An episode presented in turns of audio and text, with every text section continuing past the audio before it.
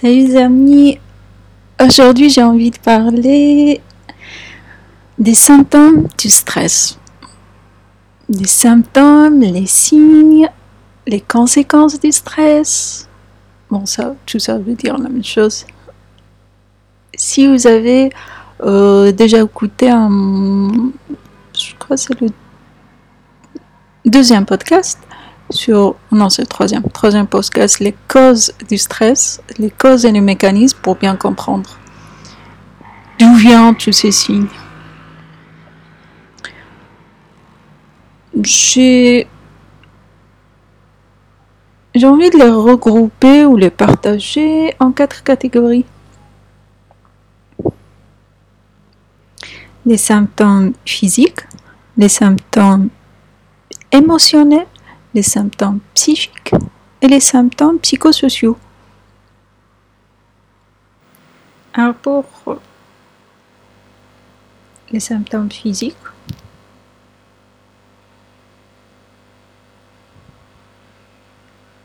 je vais parler surtout des choses les plus répandues, les plus fréquentes.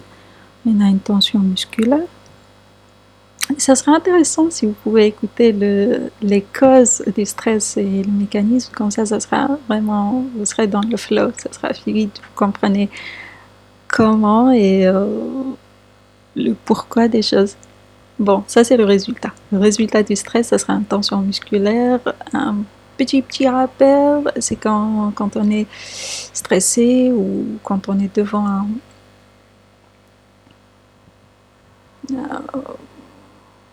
n'importe quel quelque chose qui va nous stresser. ouais, je suis stressée là. bon, euh, notre mécanisme ou la réponse physiologique, ce sera de ou bien combattre, ou bien fuir, ou bien le freeze, ouais, bien fuir, combattre ou ne rien faire. Quoi pour combattre, il faut, ou pour fuir, euh, il faut une tension musculaire, il faut une contraction musculaire. Ça dire, oui, c'est pour ça que déjà que tout le sang va être euh, réparti vers, le, vers les muscles et le cerveau. C'est pour ça qu'on aura des troubles digestifs, c'est pour ça qu'on aura des troubles euh, cutanés, c'est pour ça que des troubles aussi, tout ce qui est cognitif, parce que là, quand on dit cerveau, cerveau pour l'action, tout ce qui est cognitif euh, va se dégrader. je, vais, je vais les euh, énumérer, mais sachez que c'est ça. Oh, ça sera cool si vous, si vous écoutez au mécanisme du stress. Bref, les symptômes. On a une tension musculaire, une fatigue chronique, ça c'est sûr. Migraine, le problème cutané, eczéma, urticaire. Problème cutané parce que, comme on a dit, euh, le corps va privilégier que le sang va vers les muscles, les muscles en premier et le cerveau, mais surtout les muscles. Parce que tu as, besoin d'action, tu as besoin de muscles pour faire de l'action, ou bien de fuir, ou bien de, de combattre. Alors, tout le, le sang sera pris. Bon, le, l'organisme a privilégié que le sang va vers le muscle du cerveau, alors euh, il y aura moins de, de circulation sanguine euh, vers la première, la première des choses, le premier organe d'où l'organisme catch, arrête euh, la circulation sanguine, c'est la peau. C'est pour ça que vous allez avoir les, les, mains et les pieds qui sont froids parce qu'il y a moins de circulation sanguine et aussi la peau sont les bon, c'est les micros, euh, les vaisseaux là, tout minuscules. C'est pour ça que aussi la rosacée, c'est une des, causes du stress, de l'inflammation. Les, les manifestations du stress sur la peau sont aussi des manifestations ou des conséquences de l'inflammation. On sait bien que le stress égale inflammation. Alors, ce sera les eczémas, urticaires, rosacées, on sait bien palpitation cardiaque, augmentation de la tension artérielle, parce que l'organisme se, prépare au fight. Alors, il va augmenter tout, augmenter la respiration, augmenter la tension artérielle, augmenter la palpitation. Imaginez que vous êtes devant un lion. Alors c'est ça le stress. Alors, bien sûr, le cerveau ou l'organisme ne va pas, différencier entre un examen et un lion. Tu prépares pour un examen, tu stresses, c'est comme si, pour l'organisme, c'est comme si tu es devant un lion et que tu dois courir. Tout simplement. D'où viendra les troubles digestifs? Parce que, bien sûr, quand tu vas courir ou te, combattre, tu, ne vas pas être en mode digestion, alors tu vas pas être en mode euh, parasympathique, tu seras plus en mode sympathique d'action. Alors, pas de digestion, pas de repos. Mais ça, à long terme, là on parle pas, n'es pas vraiment devant un lion, c'est comme si tu étais devant un lion tout le temps. Alors tu vas pas digérer du tout. Alors bien sûr, tu auras ou bien constipation ou bien diarrhée selon, selon, les, selon les personnes. Ballonnement, mais c'est surtout la diarrhée, c'est, c'est bon, personnellement, ce que, ce que je que j'ai vécu, ce que je suis déjà en train de, vivre, c'est surtout le matin. Quand tu te réveilles le matin, pour, euh, ouais, surtout si c'est à 6h, 5h30 pour aller travailler, alors là, tu as la diarrhée, c'est typique. Mais à l'encours, c'est-à-dire au cours de... S'il n'y a pas ce, cet effet de se réveiller à 6 heures, si tu te réveilles à 8 heures, ça sera plus une constipation. C'est ce que, c'est ce que, ce que j'ai vécu. Bref, tu peux avoir les deux, tout simplement. Constipation et diarrhée ou constipation ou bien diarrhée. Ballonnement, tu seras ballonné, tu auras des nausées. Les nausées, c'est, c'est aussi dans l'anxiété, c'est aussi lié à l'anxiété, l'anxiété de santé. Je ne sais pas si vous avez écouté, le, ça c'est le deuxième podcast sur les signes d'anxiété de santé. Et bien sûr, on va voir que déjà, l'anxiété, c'est un, c'est un symptôme, c'est un, une conséquence du stress. Et alors, vous voyez, stress va donner anxiété, et une des anxiétés, les anxiétés de santé, dans une des anxiétés de santé, il y a, il y a les nausées. Il y a des gens qui sont vraiment, qui ont vraiment toujours peur de vomir. Par les nausées, ils ont toujours juste des nausées, ils ne vomissent jamais, mais ils ont toujours peur de vomir.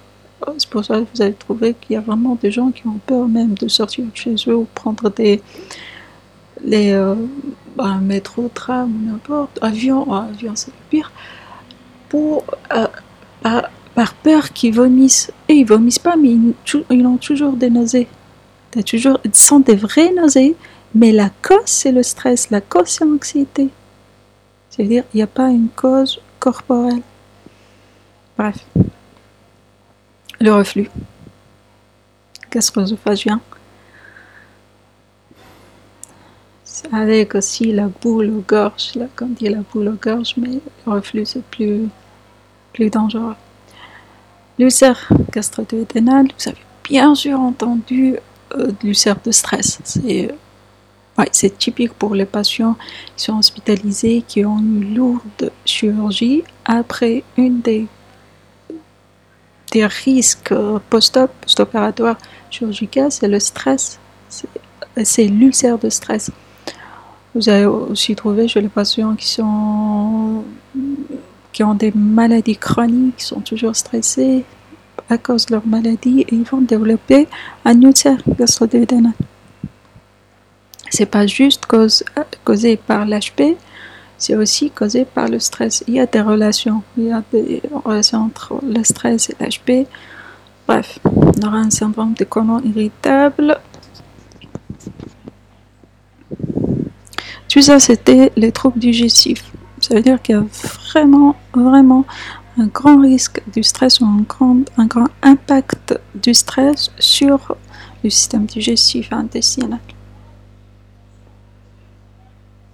On aura bien sûr les troubles du sommeil, ou bien tu peux rien pas t'endormir euh, facilement, ou bien tu as des cauchemars, ou bien euh, tu te réveilles assez souvent, ou bien tu réveilles trop tôt. Là, je l'ai, je l'ai même vécu, que tu te réveilles trop tôt. Quand tu te réveilles comme ça trop tôt, quand t'as, surtout quand tu pas quelque chose à faire, c'est-à-dire samedi et dimanche, sache que tu es stressé, c'est sûr. Non, c'est pas parce que tu veux voir le lever de soleil, c'est vraiment t'es stressé. On a aussi la transpiration abondante, tu transpires tout le temps.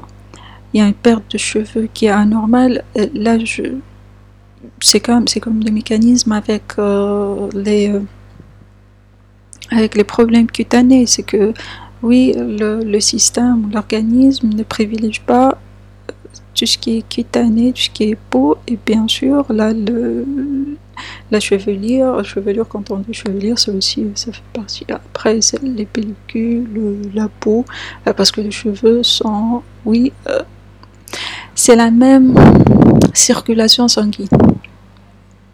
bien sûr, il y aura des, des, problèmes pelliculaires et surtout une perte de cheveux qui est anormale, qui, qui n'est pas expliquée. Parce que les cheveux sont moins nourris, parce que l'organisme, parce qu'on est toujours stressé et le sang, il n'est pas bien réparti. Je vous ai dit que, oui, l'organisme va répartir le sang, vous privilégiez la circulation sanguine vers les muscles du cerveau, mais tout ce qui est action, tout ce qui est cognitif, il est shutdown. Bien sûr, tout ce qui est mémoire, on aura des troubles de mémoire, des troubles de concentration et une indécision. Parvient indécis, tu parviens pas à décider, et plus que tu es indécis, plus tu réfléchis, plus tu es stressé. Alors c'est vraiment un, un cercle vicieux. Pour les femmes, il y aura des règles qui sont irrégulières ou douloureuses parce qu'on a vu le stress, c'est trop lié au système hormonal et la femme a un système hormonal très complexe. Alors, stress avec les femmes.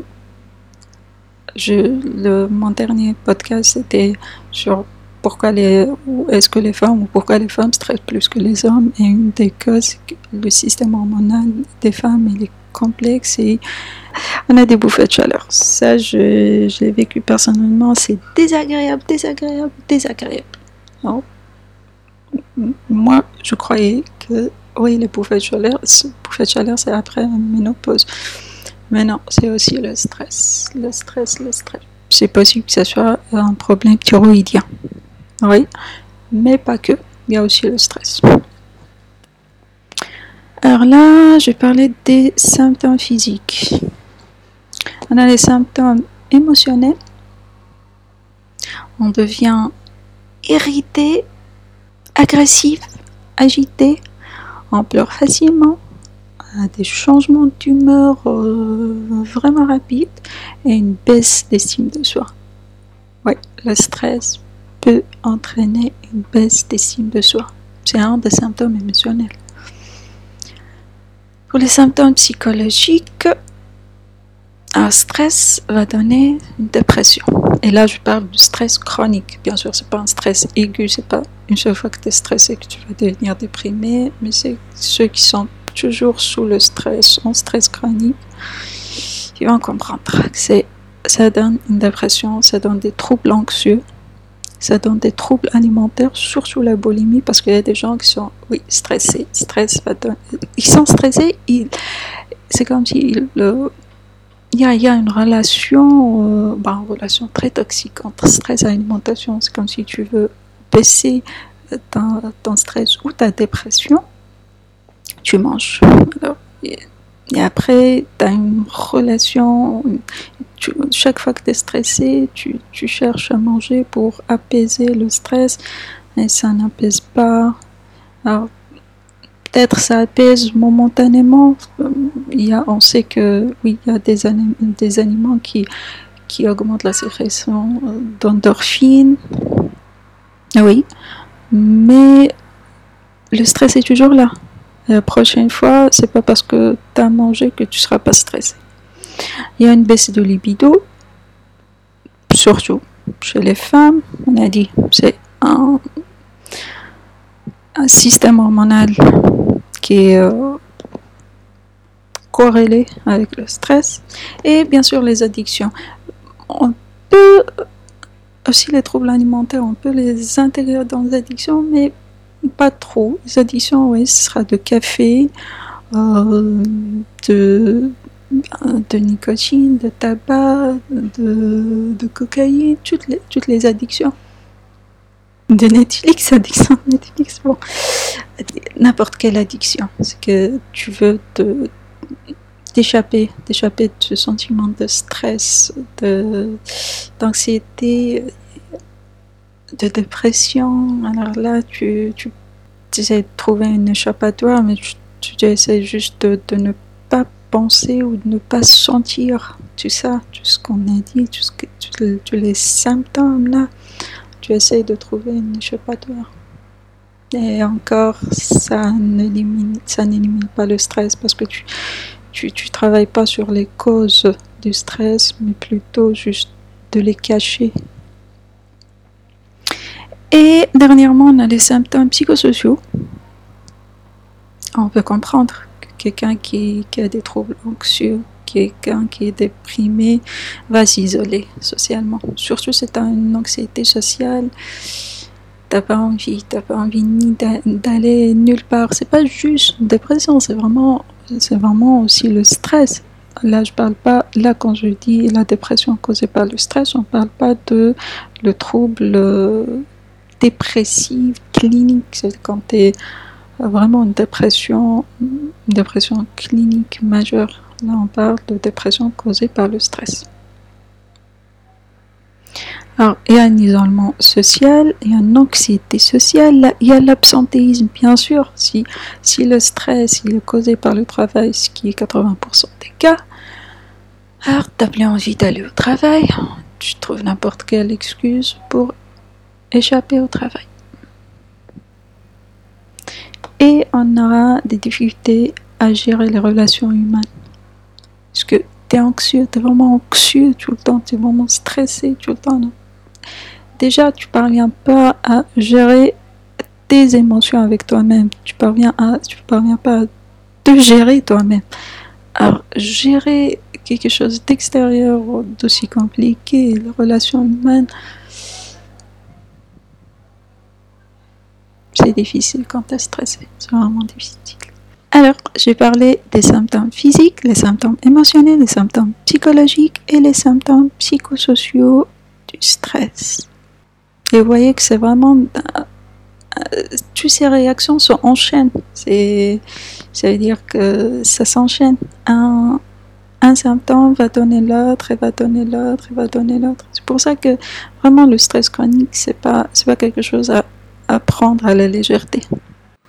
Merci d'être là. À la prochaine. Si vous écoutez, si vous écoutez le podcast sur Apple, essayez de me laisser une note Laissez-moi vos avis, vos commentaires, j'aimerais bien vous lire. Et je vous dis à la prochaine. Il y a aussi mon site si vous voulez, si vous êtes plutôt dans la lecture. Merci, au revoir.